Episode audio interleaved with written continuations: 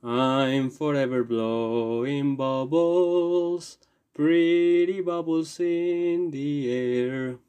Lo sé, muy mala entonación y habilidades vocales de mi parte, pero este intro tan musical tiene un propósito muy especial, adentrarnos en lo que será el episodio de hoy, y vamos a repasar una película muy interesante como lo es Hooligans del año 2005, dirigida por Lexi Alexander. Esta es una película de drama que trata el tema del hooliganismo que se vive en el fútbol inglés. Fue protagonizada por Elijah Wood y Charlie Hunnam.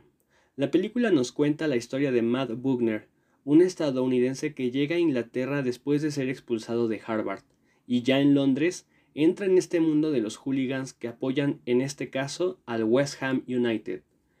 En este espacio no vamos a enfocarnos tanto en la trama de la cinta, me parece que la historia curiosa o con un trasfondo muy interesante en este caso es el West Ham United y la historia del hooliganismo que está muy presente en el desarrollo de esta trama. El West Ham United es un equipo inglés con mucha tradición. Tiene un estado muy enigmático ya que como dije es un equipo con mucha tradición pero no es particularmente un equipo muy ganador. Lo que hace interesante y que se haya escogido a este equipo para grabar una cinta enfocada en él es eso, su afición y su relación o cercanía con los llamados hooligans. Muchas veces ocurre que sabemos el significado de una palabra pero no de su origen y su importancia en un contexto muy concreto. Y hoy precisamente me parece que es uno de esos casos. La palabra en cuestión es hooligan, la cual alude a los aficionados o ultras de los conjuntos británicos que expandieron su modo de vida e ideología por Europa. En Reino Unido o Inglaterra, lugar de nacimiento de este fenómeno, aunque claro, no es exclusivo de Inglaterra, ya que se ha visto muy presente este fenómeno en Gales, Escocia e Irlanda. Las autoridades y los medios relacionaron desde sus orígenes este término con la creciente ola de delincuencia, exclusión social y marginalidad que se daba en las grandes urbes industriales. Así pues, se asoció con una determinada vestimenta, un argot, unas pausas de conducta y ciertos aspectos de barrios. Es decir, se formaron grupos con unas pautas de comportamientos y forma de actuar, que entre ellos se formaron auténticas familias dentro de cada banda o firma, porque en el fútbol inglés, para quienes no sepan, una porra, una hinchada se le conoce como eso, como barras o como firmas. El verdadero auge del hooliganismo no se dio hasta la década de 1970, cuya conducta era usualmente aceptada debido a que se consideraba un deporte de la clase obrera y trabajadora. Empezaron siendo grupos de jóvenes ingleses, de clase mayormente obrera, como lo dije anteriormente. Estos conformaban grupos y no solo se peleaban con grupos de aficiones o ideologías contrarias, sino que también causaban mucho alboroto callejero contra policía o seguridad privada de su mismo club. Se dice en general que los grupos de ultras o hinchas ingleses prefieren, como dije anteriormente, llamarse a sí mismos The Firm o la firma, en el sentido comercial de ser un grupo que busca financiar sus actividades y desplazamientos. Pero volvamos a lo relevante en esta historia, que es lo que nosotros queremos saber.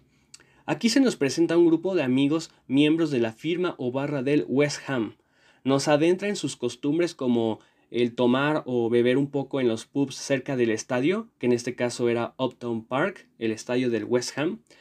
El conflicto que además implica entrar a un estadio cuando tú ya eres señalado por la policía como un criminal o como un vándalo o como un peleonero. Otra temática muy especial y muy importante que a mí me enseñó mucho y considero que es muy relevante es este conflicto o rivalidad muy marcada que existe entre el West Ham United y el Millwall. Estos dos equipos que son de Londres tienen una enemistad muy marcada que ha permanecido durante años y gran parte de la cinta eh, marca como problemática esta rivalidad presente que va a implicar o va a meter en muchos conflictos a nuestros protagonistas de esta historia. El Derby del Este de Londres es el partido del que les estoy hablando. Se ubica en el East End, que es la zona este de Londres. Como les dije, específicamente son el West Ham United y el Millwall. Aunque Cabe aclarar que este derby en el fútbol a un clásico o algún partido muy importante se le llama derby, porque son equipos que se ubican en una misma ciudad y comparten un partido para, para definir quién es el mejor de la zona, ¿no? Todos queremos que nuestro equipo sea el mejor que el rival. Este derby no ocurre muy a menudo, ya que ambos equipos nunca han coincidido o coinciden muy pocas veces en alguna división o en la liga, porque el West Ham se ubica en la Premier League, que es la primera división del fútbol inglés, y el Millwall es más un equipo ya asentado en la segunda división inglesa, ya es muy difícil verlo fuera de ahí. Entonces sus enfrentamientos usualmente ocurren en la Carabao Cup o la FA Cup. En términos de trama, esta cinta me parece que cuenta con un concepto muy interesante y lo abarca de una buena manera. Sin embargo, yo creo que la película no termina por guiar a su guion al mejor camino. Em, al comienzo del tercer acto deja totalmente de lado las ideas y ambiente de juliganismo, eh, rivalidades de hinchas ingleses, el día a día del hincha inglés de ir a un pub, beber un poco, después ir al estadio. Eso se deja totalmente de lado y la cinta prefiere adentrarnos más en las historias personales y familiares de algunos de los protagonistas. Eh, pasa totalmente de ser una cinta de crimen, peleas y se ubica a ser más un melodrama. El cierre de la cinta no fue mucho de mi agrado, pero eso no significa que sea una mala película. Para aficionados del fútbol y seguidores del fútbol inglés me parece que es muy atractiva.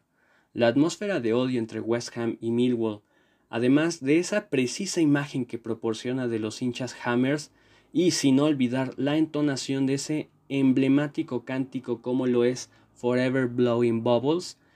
Eh, a pesar de tener líneas muy poco alentadoras, a mi gusto es un himno muy realista y uno de los himnos más lindos del fútbol inglés y además puede ser también del, del fútbol internacional, claro.